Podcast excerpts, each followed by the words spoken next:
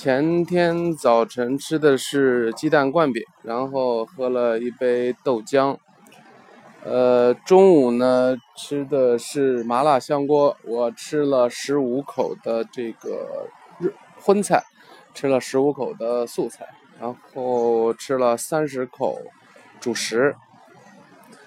昨天呃前天晚上我吃了一杯酸奶，吃了十个饺子。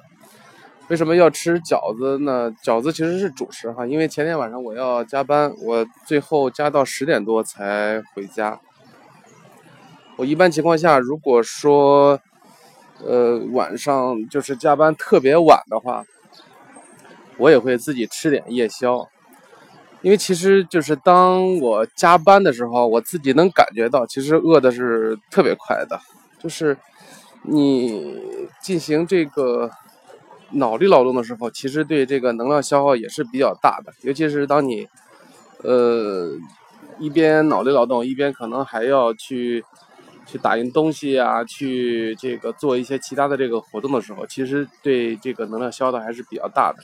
所以我很快我就感觉到饿了。所以关于对夜宵这个事情，我的这个这观点是这样哈，就是不能一概而论。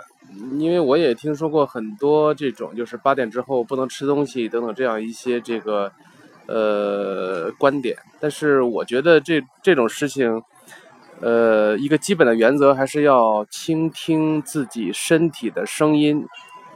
就是你晚上节食没有问题，但是如果你在晚上觉得特别饿了，还是要吃一点东西，因为当你觉得特别饿了的时候呢。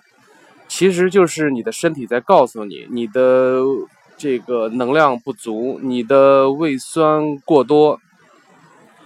呃，这种时候如果你还是不吃什么东西的话，那很有可能对肠胃会有一些损伤。呃，我以前就曾经有一段时间晚上一点饭都不吃，或者有时候吃一点黄瓜这种一点能量都没有的东西，那我每天晚上都特别饿。然后甚至有的时候半夜两点钟，因为胃疼被疼醒，后来一检查说是这个，呃，有这个胃溃疡的这个先兆。所以后来我在节食的时候，晚上如果特别饿的话，我一般还是会吃点东西，但是吃呢，我也不会吃特别多。那前天晚上我就吃了三个杏儿。所以一般情况下，我的夜宵的话就是一点点水果，或者说还可以再加上一点点这个牛奶。一般我是不会吃这个主食的，就是吃一点点。呃，形象如果这个一点点不太好估算的话，我一般就是呃一手抓一把，比如说一手抓一个苹果，或者抓三个杏。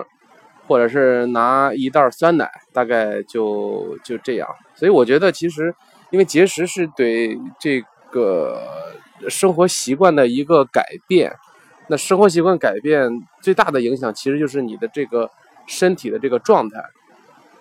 那对身体的状态的改变，怎么样才能不影响身体健康呢？我觉得最重要的一点就是要倾听身体的声音。